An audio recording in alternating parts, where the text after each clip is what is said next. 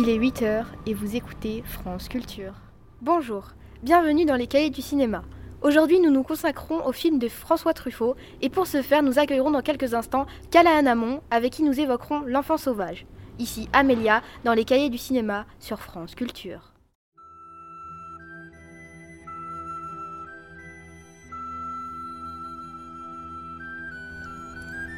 L'enfant sauvage est un film tiré d'un fait divers qui débute dans une forêt de l'Aveyron dans l'été 1798.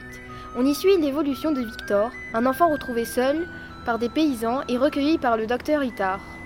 Ce matin, nous nous poserons donc la question de savoir si l'enfant sauvage est un documentaire philosophique. Et pour cela, j'accueille Callahan. Bonjour. Bonjour.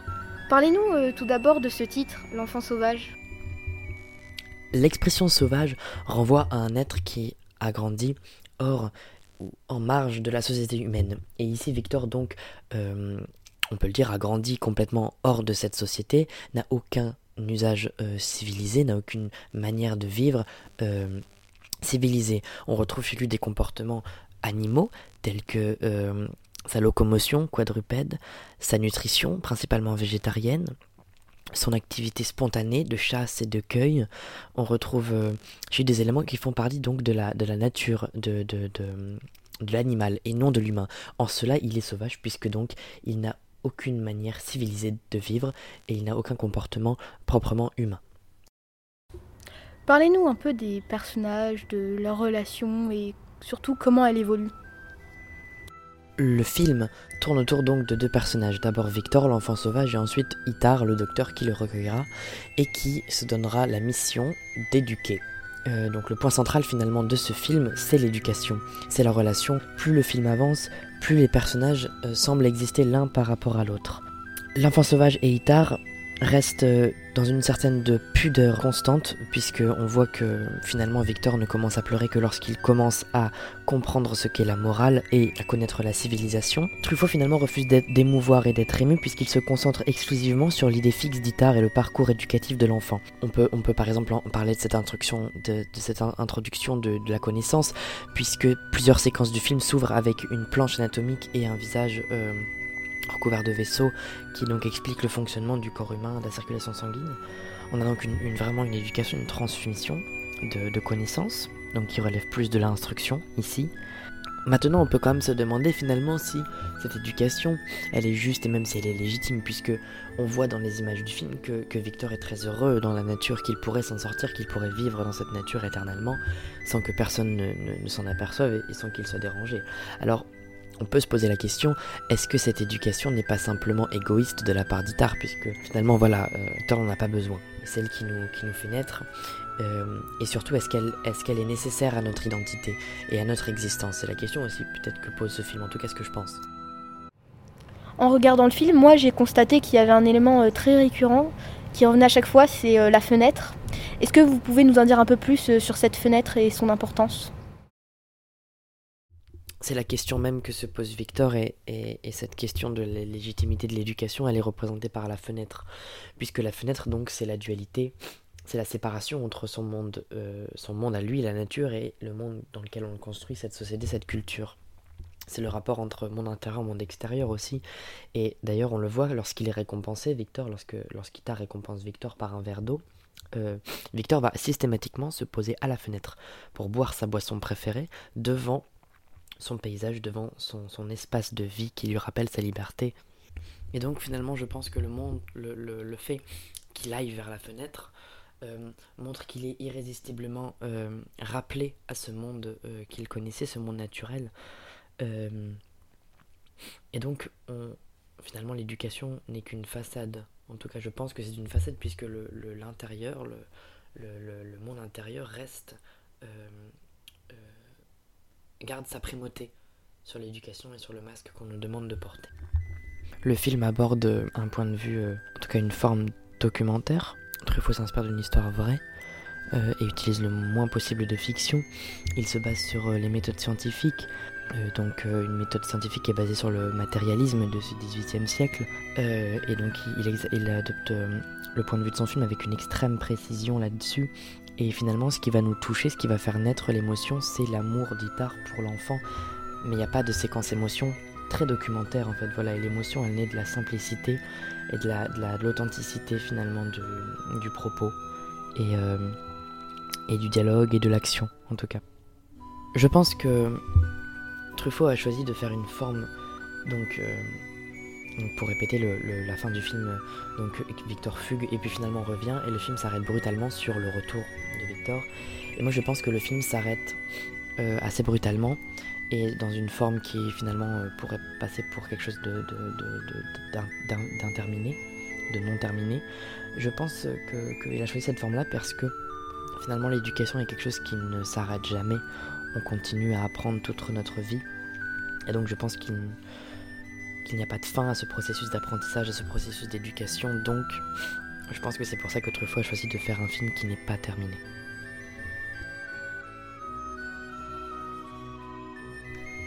Merci beaucoup de m'avoir reçu pour cet entretien. Au revoir.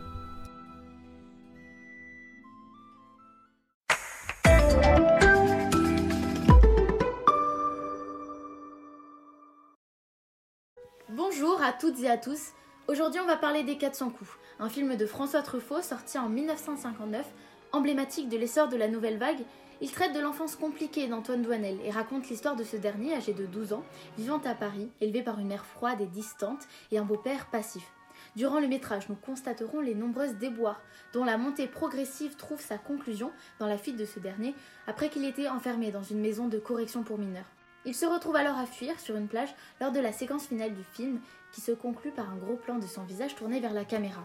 Aujourd'hui, nous accueillons Anton Donnell, accompagné de son réalisateur François Truffaut, afin qu'il puisse répondre aux questions que vous, spectateurs et spectatrices, avez pu vous poser.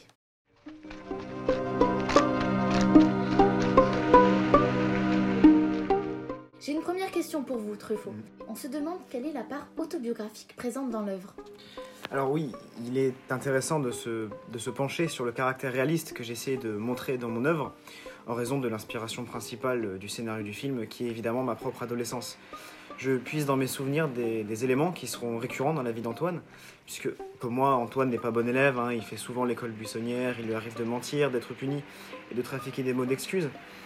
Il, adore lire du Balzac, aller en cachette au cinéma dans les nombreuses salles du Pigalle et de la place Clichy, des endroits où j'ai passé ma jeunesse.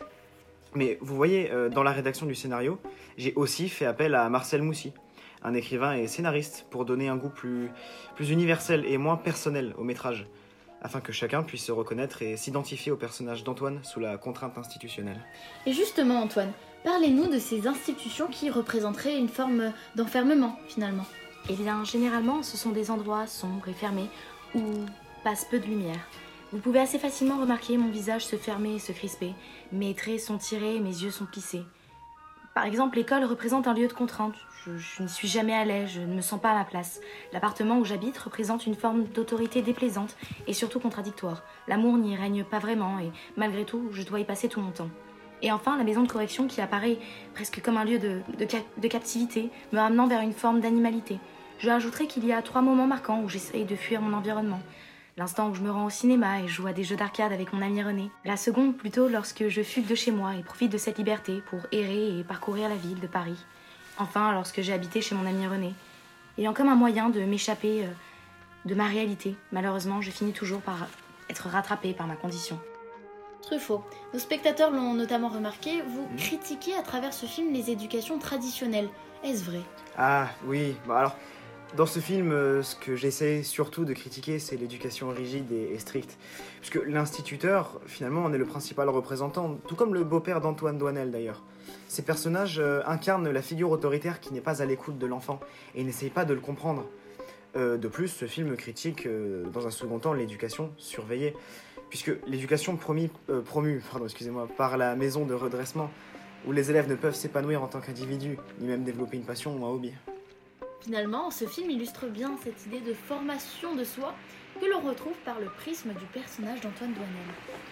En effet, au début de la réalisation du film, Truffaut a sincèrement insisté sur le fait que je me devais d'incarner ce chapitre de la vie qu'est l'adolescence, période représentant d'une recherche de soi très peu reconnue, voire même niée par la famille et les parents, mais pourtant essentielle.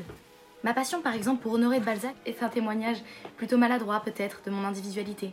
Je le payerai même à un moment, m'empêchant même de me mêler à une société qui se refuse. à m'accepter malgré ma bonne volonté. Ainsi, chaque tentative de formation de ma personne sont, pour mes parents ainsi que l'école, de simples bêtises, me conditionnant énormément en tant qu'élève, même en tant que cancre. Ce rabaissement quotidien a grandement participé à me former. Je n'aurais pu devenir par la suite la même personne si mes instituteurs ne m'avaient pas sincèrement réduit à un mauvais élève, ou même un mauvais enfant en soi, mais plus à un bon adolescent aspirant à une forme d'émancipation. Nous conclurons ce podcast avec quelques mots sur la dernière séquence du film, que j'ai trouvée autant que nos auditeurs très intéressante. La dernière séquence du film est celle d'Antoine courant sur une plage, la caméra s'attarde sur son visage, la mer est en arrière-plan, et ainsi apparaît le mot fin, marquant l'achèvement du métrage. Le film se déroule presque entièrement autour du point de vue de l'adolescent. De ce fait, la sensation d'enfermement que subit le personnage est comprise par le spectateur, notamment par la représentation de nombreux lieux clos, qu'il s'agisse du cadre scolaire ou familial. Cette séquence finale s'oppose à cet enfermement. Douanel court à toute vitesse, fuyant un enfermement plus littéral, la prison pour mineurs. Les décors naturels s'opposent également aux décors urbains des rues de Paris, ville où l'intégralité du film se passe. On pourrait voir l'horizon apparaître comme un symbole de liberté qu'Antoine atteint à la fin de sa course effrénée. Cette liberté accompagnera désormais Antoine le long de sa vie, loin de ses parents, loin de l'école, une liberté et une indépendance que le spectateur pourra constater dans la suite du cycle Douanel.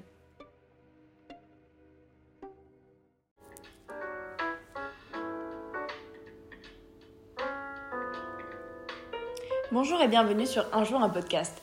Nous allons tout d'abord présenter le film Les 400 coups réalisé par François Truffaut, en compagnie de Luna Truffaut, sa petite fille qui est venue ici pour lui rendre hommage. Comment allez-vous? Bien, merci. Je vais aujourd'hui vous poser quelques questions sur le film Les 400 coups réalisé par votre grand-père. C'est avec plaisir que je répondrai à vos questions. Pour commencer, pouvez-vous nous parler un peu de ce film? Les 400 coups est un film réalisé par mon grand-père, François Truffaut, sorti en 1959. Pour ceux qui n'ont pas vu le film, Pouvez-vous nous faire un rapide synopsis? Donc le film est centré sur Antoine Douanel, écolier euh, parisien donc indiscipliné de 12 ans. Il est la bête noire de Petite Feuille, son instituteur. À l'école, il accumule les bêtises. Il vit dans un appartement exigu et pauvre avec euh, sa mère, jeune femme coquette qui semble toujours en colère contre lui, et son père qui préfère blaguer et essaie euh, de maintenir une atmosphère joyeuse à la maison. Euh, mais les parents se disputent souvent. Antoine sèche l'école. Avec René, il se promène dans le Paris euh, de la fin des années 1950. Plus tard, il voit sa mère embrasser un inconnu en pleine rue. Ayant prétendu qu'il avait manqué l'école parce que sa mère était morte, Antoine est giflé devant toute la classe par son père. Il fugue et connaît plusieurs petites aventures nocturnes. Il est pris, emmené au commissariat, puis au dépôt, euh, avant d'être placé dans un centre pour jeunes délinquants en Normandie. Et on apprend euh, que son père n'est pas son vrai père et que sa mère euh, avait essayé d'avorter. Mais comment ne pas avoir envie de le voir, me diriez-vous Une seconde question pour vous, mademoiselle Truffaut. Ce film prend-il une dimension autobiographique? Alors mon grand-père me racontait souvent, euh, quand j'étais petite, avoir puisé dans ses souvenirs d'enfance, donc notamment ses fugues, sa détention au centre d'observation des mineurs à Villejuif, ainsi que dans le profil de son copain Robert Lachenay, pour écrire le scénario de son film. J'étais très proche de lui et adorais écouter ses histoires. Pouvez-vous nous dire quelles sont les différentes institutions qui représentent la contrainte et l'enfermement dans ce film? Les 400 coups, c'est l'histoire d'un jeune garçon qui veut s'émanciper, être libre, vivre de façon autonome et que les adultes freinent dans cette quête. Antoine Douanel est confronté à une institution scolaire avec euh, Petite Feuille qui joue le rôle d'un maître d'école très sévère et dur qui diffère de l'enseignement scolaire que nous connaissons. Élevé par sa mère et son beau-père avec qui il a des tensions, euh, il a donc une institution parentale instable puisqu'il fuit à plusieurs reprises de chez lui sans que ses parents montrent une once d'inquiétude. Il se fait quereller et frapper à plusieurs reprises. Le fait que son père euh, l'emmène en garde à vue montre le détachement total qu'a le parent pour son enfant. Cette image montre l'enfermement d'Antoine dans un endroit où il ne devrait pas être. Il est contraint de ne pas avoir d'argent de poche et n'est donc pas libre de ses dépenses. L'accumulation de ces contraintes ont fait d'Antoine un enfant perturbé et perturbateur. Pour tous les parents qui nous regardent, ne restreignez pas trop vos enfants et évitez la garde à vue. Luna, peut-on dire qu'à l'école comme à la maison, la vie d'Antoine est contrainte et enfermée? Cette question reprend un peu mon explication précédente, mais je vais euh, faire en sorte d'approfondir. L'école est un lieu de contrainte où l'enfant y est confronté à l'appropriation nécessaire des règles de vie collective. Ces contraintes sont nécessaires pour l'amener à comprendre le sens, mais aussi les limites de sa liberté et mieux accepter celles des autres. Il est contraint d'y aller quotidiennement, de faire ses devoirs et d'obéir aux règles imposées par Petite Feuille. À la maison, il doit mettre la table, être respectueux. Ces contraintes naturelles sont peut-être exagérées dans ce cas-là. Antoine cherche plusieurs fois à échapper à son environnement. Pouvez-vous nous rappeler ces fugues? La première fugue est causée par peur de dire la vérité à ses parents. Sa deuxième fugue est faite en même temps que le vol où Antoine est accusé. Il a besoin d'argent. Sa troisième fugue est causée par le rejet de ses parents et Antoine s'enfuit. Et sa dernière fugue se fera à la fin du film où il s'échappe du centre. Pouvez-vous nous dire quel type d'éducation est critiqué dans ce film? Chez lui, son attitude est soumise, il fait les corvées de poubelle, course, apporte les mules de sa mère. Mon grand-père disait Antoine Douanel est le contraire d'un enfant maltraité, il n'est pas traité du tout. Madame Douanel se comporte dans le quotidien comme si son enfant n'était pas là. Son manque de reconnaissance va jusqu'à ne jamais l'appeler par son prénom. Il est aussi une évocation universelle de l'enfance dans laquelle chaque spectateur peut puiser une anecdote, une émotion ou un souvenir. Pouvez-vous nous parler de la toute dernière séquence du film? Hum, Après avoir atteint son rêve, voir la mer, donc le symbole de la liberté, Antoine se trouve devant une sorte d'impasse. Il fait quelques pas dans l'eau, mais ne peut pas courir plus loin. Il revient sur ses pas et le dernier plan fonctionne comme un défi euh, lancé au spectateur. Il l'invite à imaginer une suite au film. Très bien, merci. J'aurais une dernière question avant de vous quitter. Euh, en quel sens ce film est une illustration sur la formation de soi? Le mensonge, la sévérité, la punition, la pesanteur de la vie, la médiocrité et l'incompréhension des adultes, l'emprisonnement sont les thèmes abordés par les 400 coups. L'estime de soi étant intimement liée à la confiance en soi, elle permet aux enfants de se sentir capables, utiles et ainsi de se trouver ou de se créer une place dans la société. Lorsque celle-ci est absente, faible ou détériorée, les enfants ont tendance à devenir des individus timides et critiqués. Dans le cas des 400 coups, Antoine est un enfant perturbateur. Je vous remercie Luna pour votre patience et votre efficacité à nous apporter des réponses. Ce fut un véritable plaisir. Cela me rappelle mon grand-père et je suis heureuse de lui rendre hommage à travers cette interview. C'était Lucille Hud et notre invitée Luna Truffaut en direct de Un jour un podcast.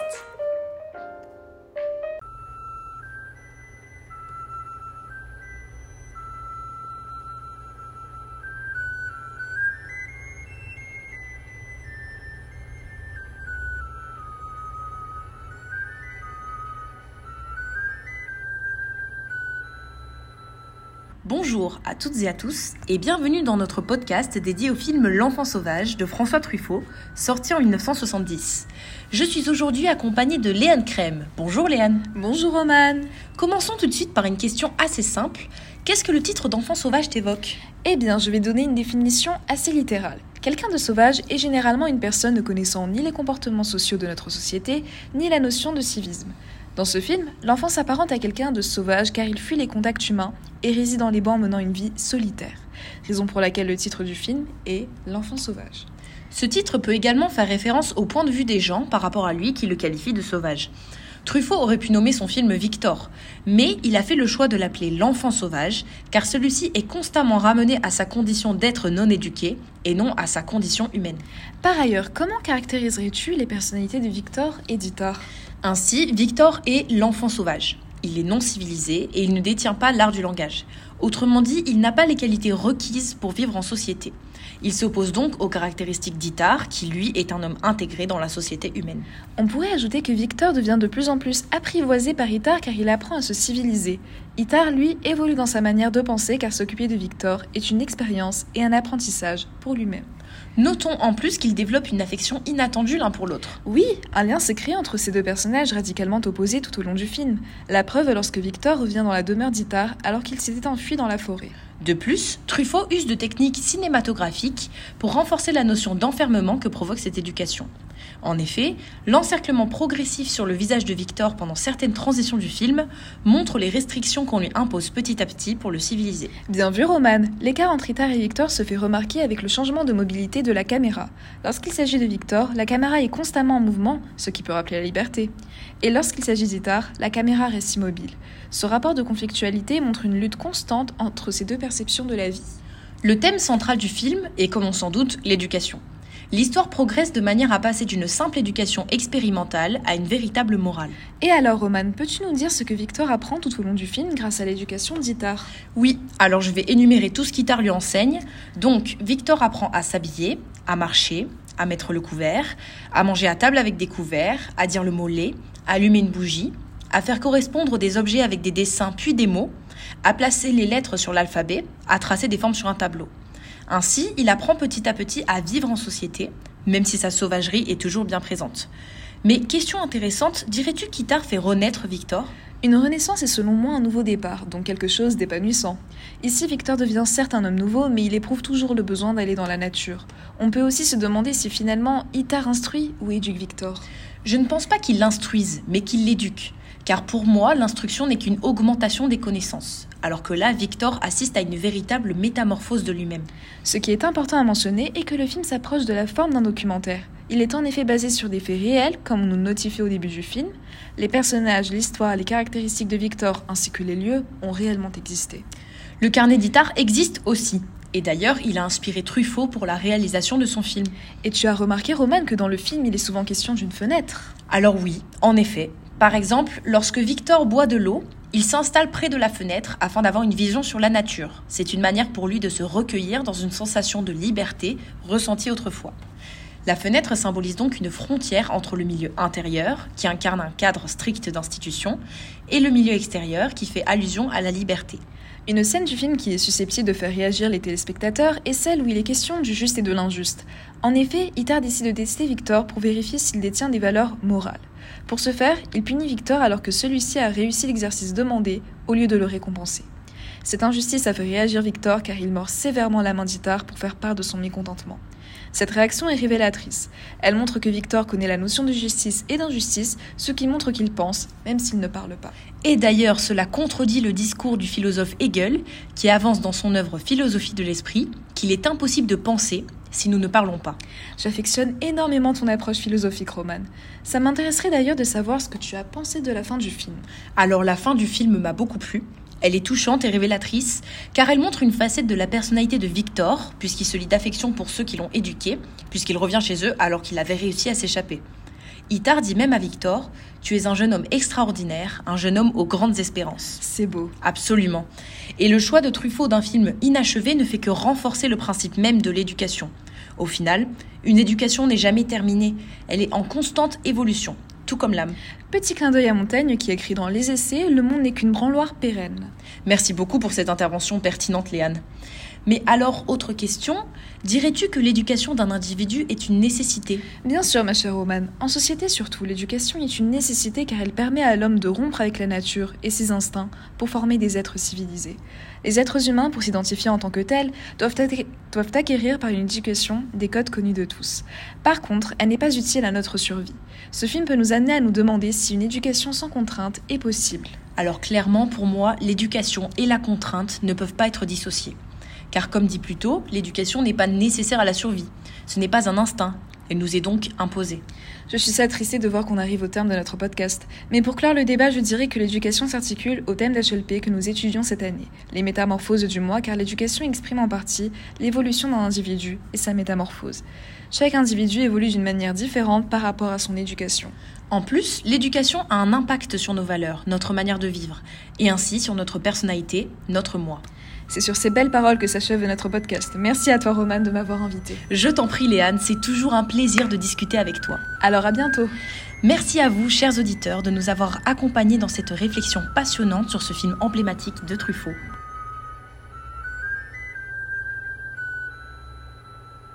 France Inter, 7h. France Inter, Léa Salamé, Nicolas Demorand. Le 7-9-30. Bonjour et bienvenue sur le 7-9-30 de France Inter. Nous sommes aujourd'hui avec Jean-Pierre Léo, acteur des 400 coups. Vous avez été révélé à l'âge de 14 ans par François Truffaut en incarnant euh, le héros turbulent de ce film, Antoine Douanel. À la suite des 400 coups, vous faites sensation au Festival de Cannes en 1959 et Jean Cocteau, son président d'honneur, vous engage aussitôt pour le Testament d'Orphée. Je vais maintenant vous poser quelques questions, si vous le permettez, concernant euh, ce film afin de mieux le comprendre et mieux l'analyser. Alors tout déjà bonjour et merci de m'accueillir ici. Je suis très honorée de pouvoir euh, répondre euh, aux questions que vous avez préparées pour moi. Pourriez-vous nous dire quand ce film a été réalisé et par qui? Alors Les 400 coups a été réalisé en 1959 par François Truffaut. Serait-ce possible d'avoir un rapide synopsis? Antoine Douanel est un enfant solitaire d'une douzaine d'années, mal aimé de ses parents, persécuté par son instituteur. Il passe son temps à faire l'école buissonnière et à traîner dans les rues de Paris avec son ami René. En classe, le jour de la composition de français, il est accusé d'avoir plagié Balzac et renvoyé. Il se réfugie chez René, avec qui il vole une machine à écrire pour se procurer l'argent qui leur permettrait de s'enfuir au bord de la mer. Pourquoi peut-on dire que ce film prend une dimension autobiographique? Le film représente une autofiction. En effet, il ne s'agit pas réellement d'une autobiographie, puisque le personnage que j'interprète s'appelle Douanel et non Truffaut, et qui n'engage pas une vérité. Pourtant, la situation de famille compliquée, on parle de naissance non désirée d'un père inconnu et, euh, d'un père adoptif, cette situation, elle est restée cachée aux yeux de l'enfant, qui la découvre par hasard et en souffre lorsqu'il fréquente les lieux d'enfermement qui apparaissent dans le film, et même le vol de la machine à écrire nous font comprendre que les principales péripéties du film appartiennent en effet à la vie de son auteur. Le parcours familial et psychologique du personnage principal rejoint celui de François Truffaut. De plus, le copain d'Antoine René est directement inspiré de son ami Robert Lachenay, auquel Truffaut restera toujours fidèle et qui apparaît au générique comme assistant régisseur. Le quartier de Paris représente effectivement celui de son enfance. Deux autres caractéristiques importantes de la personnalité de François Truffaut apparaissent également dans le film. L'amour des livres, de l'écriture, de Balzac en particulier, et bien sûr la passion du cinéma comme lieu de refuge lorsque les élèves qui font l'école buissonnière s'y précipitent, mais aussi comme possible lieu d'un bonheur impossible quand le père emmène sa femme et Antoine au Gaumont Palace, ce qui met en œuvre l'illusion d'une réunion heureuse de la famille. Étant donné que vous avez vécu dans la peau d'Antoine, pourriez-vous nous faire part des différentes institutions qui représentent la contrainte ou encore l'enfermement dans ce film? Dans ce film, plusieurs institutions représentent une contrainte pour Antoine et l'accablent d'un sentiment d'enfermement, tel que le centre d'observation des mineurs dans lequel il est envoyé afin de remédier à son comportement perturbateur et turbulent, mais aussi l'école où il est notamment puni injustement par son instituteur sévère surnommé Petite Feuille. Ce dernier est représentant de cette répression à travers la violence qu'il instaure en classe, ces endroits restreignent sa liberté puisqu'il se trouve dans l'obligation de se conformer à un certain nombre de règles faute d'être sévèrement réprimandé. Après, à la maison, l'enfermement n'en est pas moins considérant la situation familiale instable qui s'y présente. La mère, peu préoccupée de l'éducation de son fils, lui assigne un grand nombre de tâches ménagères et lui accorde peu d'attention. Le père, lui, semble passif et superficiel. Antoine ne dispose donc pas d'un espace euh, personnel et se retrouve au milieu de conflits entre ses parents. Après, il y a le commissariat qui fait également partie de ces institutions, où il est emmené avant d'être envoyé au dépôt, puis placé dans un centre pour jeunes délinquants en, Normandie.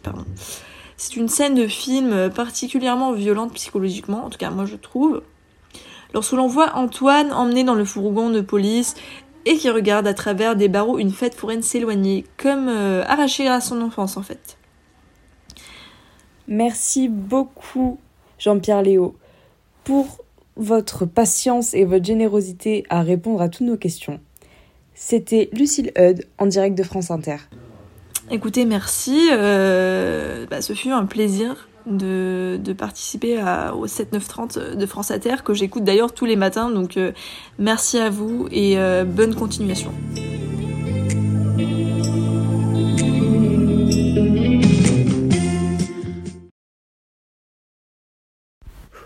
Bonjour.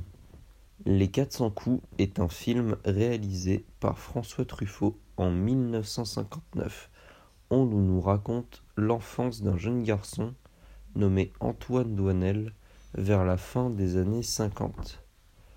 Antoine a une enfance difficile, entre sa vie à la maison qui n'est pas des plus agréables et sa vie à l'école qu'il vit littéralement comme un enfer.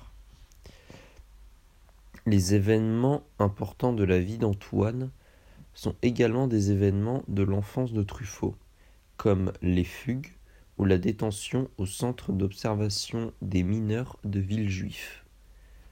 On peut donc dire que ce film a une dimension autobiographique. On peut aussi voir deux institutions représentant l'enfermement dans ce film, qui sont l'école, car dedans Antoine ainsi que les autres élèves ont une pression permanente de l'échec, mais également ils ont peur d'être professeurs beaucoup trop sévères et beaucoup trop injustes. La deuxième institution est le centre d'observation des mineurs, en l'occurrence celui de Villejuif, car là-bas le rythme de vie est, est très strict, à la limite de la prison, et les enfants n'ont plus de liberté. Antoine se sent enfermé à l'école, mais il se sent également enfermé chez lui, car ses parents, qui ne lui accordent quasiment aucun amour, sont un peu comme les professeurs à l'école. Ils le mettent constamment sous pression. Avec toute cette pression, Antoine a fugué. Il a fugué plus d'une fois. Une première fois après que son père soit venu à l'école pour le gifler, après qu'il ait menti en disant à l'école que sa mère est morte. Cependant, il est vite rentré chez lui. La deuxième fois est après un devoir de français où Antoine a voulu rendre hommage à son auteur préféré, c'est-à-dire Honoré de Balzac. Or, le professeur, étant trop sévère, met zéro à Antoine pour plagiat et pris de haine, il s'enfuit avec son ami René de l'école. Par la suite, ils voleront une machine à écrire et Antoine sera pris puis jugé au tribunal pour mineur. Donc, il n'a pas réussi à s'enfuir. Et pour finir, il y a la dernière scène où Antoine s'enfuit du centre d'observation pour rejoindre la mer où l'on ne sait pas s'il a réussi à partir. L'éducation est donc forcément critiquée dans ce film et plus particulièrement l'éducation extrêmement sévère et injuste et que à cause de cette éducation des vies d'enfants sont détruites comme du coup celle d'Antoine. Pour ce qui est de la dernière scène, qui est celle où Antoine part du centre pour aller près de la mer, cela peut vouloir dire qu'Antoine a trouvé l'échappatoire à cette vie infernale. Pour conclure, ce film est une illustration du chapitre La formation de soi, car nous suivons tout le long du film un enfant avec une bonne volonté maladroite, mais avec des adultes autour de lui qui n'ont aucune pitié envers lui, et donc Antoine est transformé par la société malgré sa volonté de s'en sortir. Merci de votre compréhension.